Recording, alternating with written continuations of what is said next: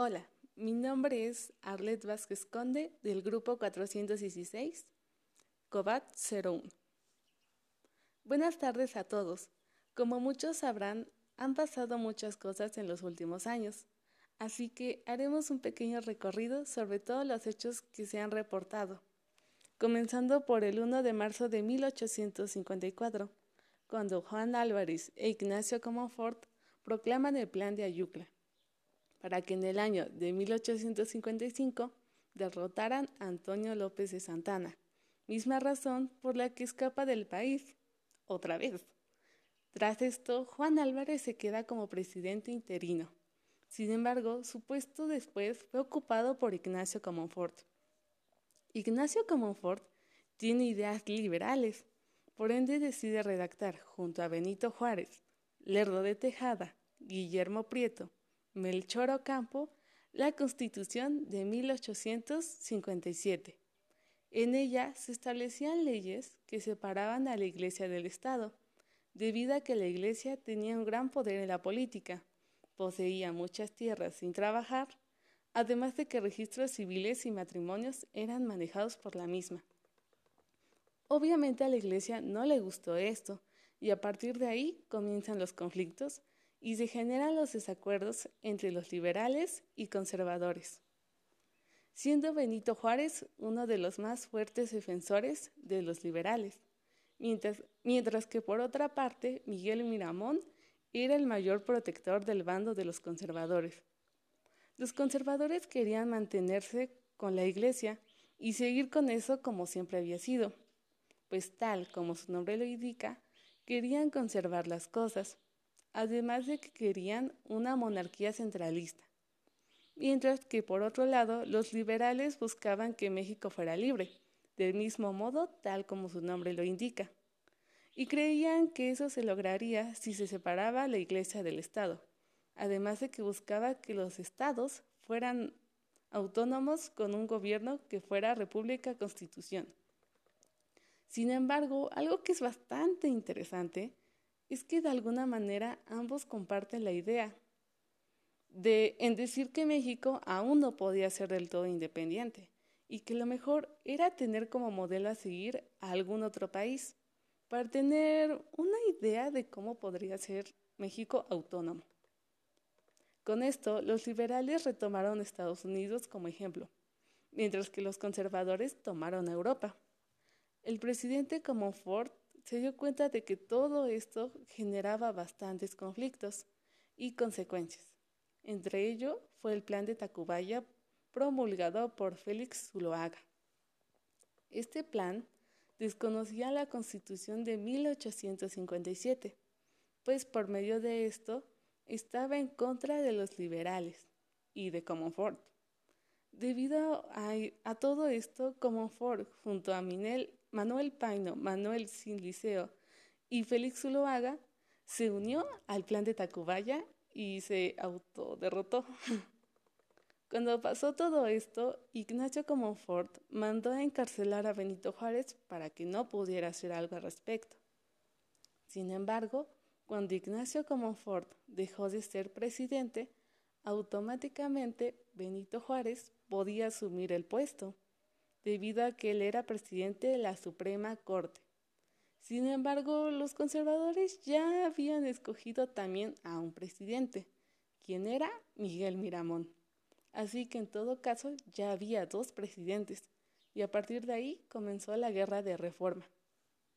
Benito Juárez se estableció en Guanajuato y luego en Veracruz junto con los liberales, mientras que por la otra parte Miguel Miramón se estableció en la capital. Hay que retomar que, el país eh, era y es pobre, así que ninguno de los dos tenía suficiente dinero para poder tener peleas entre sí. Por ende, necesitaban ayuda de otros países. Los liberales tuvieron apoyo de Estados Unidos y los conservadores el apoyo de Europa.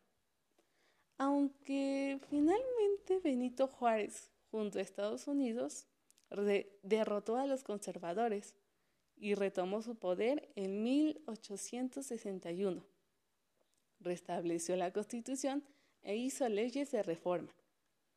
Después de esto, Benito Juárez, siendo oficialmente el presidente, comenzó a restaurar el país. Sin embargo, surgió un nuevo problema, y eso era que México tenía muchas deudas con otros países, tanto de los liberales como de los conservadores.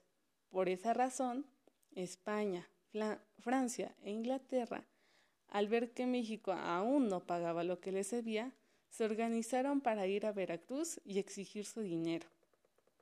Benito Juárez convenció a España e Inglaterra de que les pagaría después. Sin embargo, con Francia no fue el caso, pues lo que buscaba era tener presencia en América, para evitar que Estados Unidos creciera. Y la, deuda de México era una excelente excusa para poder intervenir.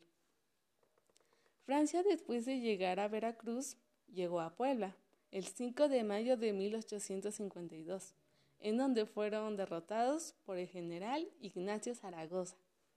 A esto se le conoce como la Batalla de Puebla.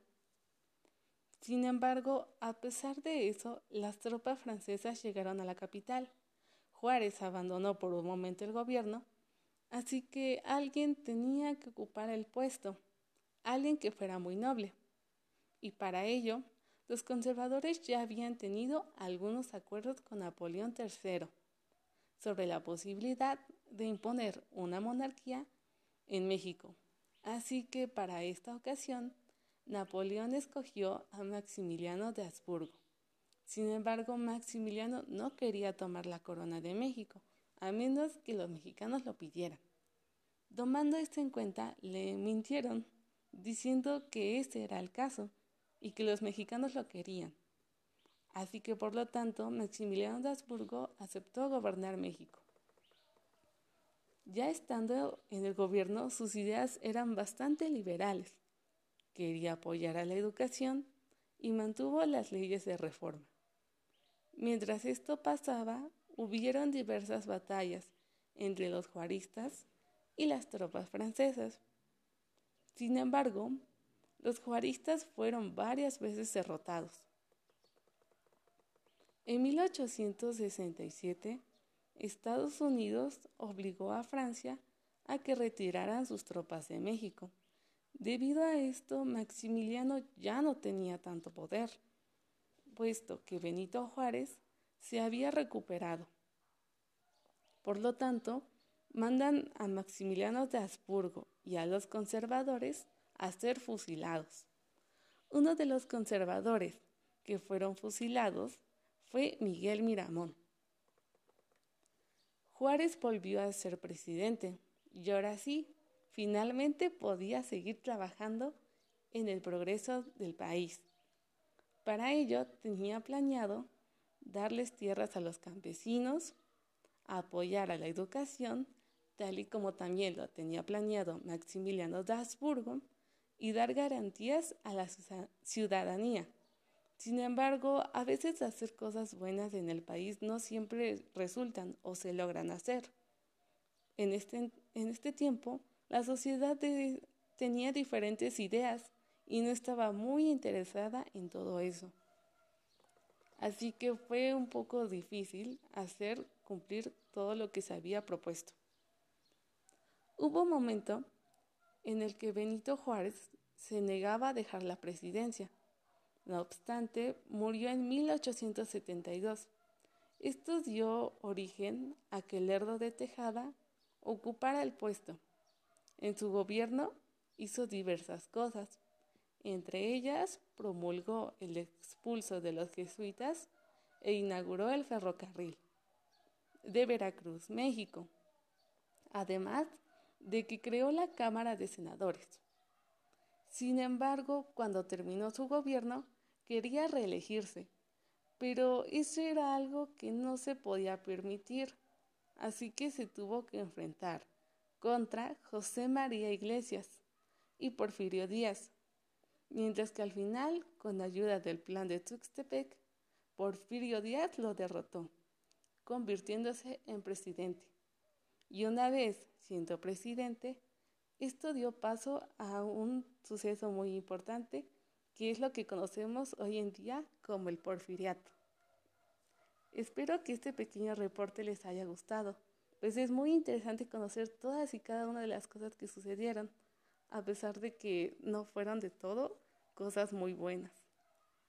Sin más por el momento, gracias.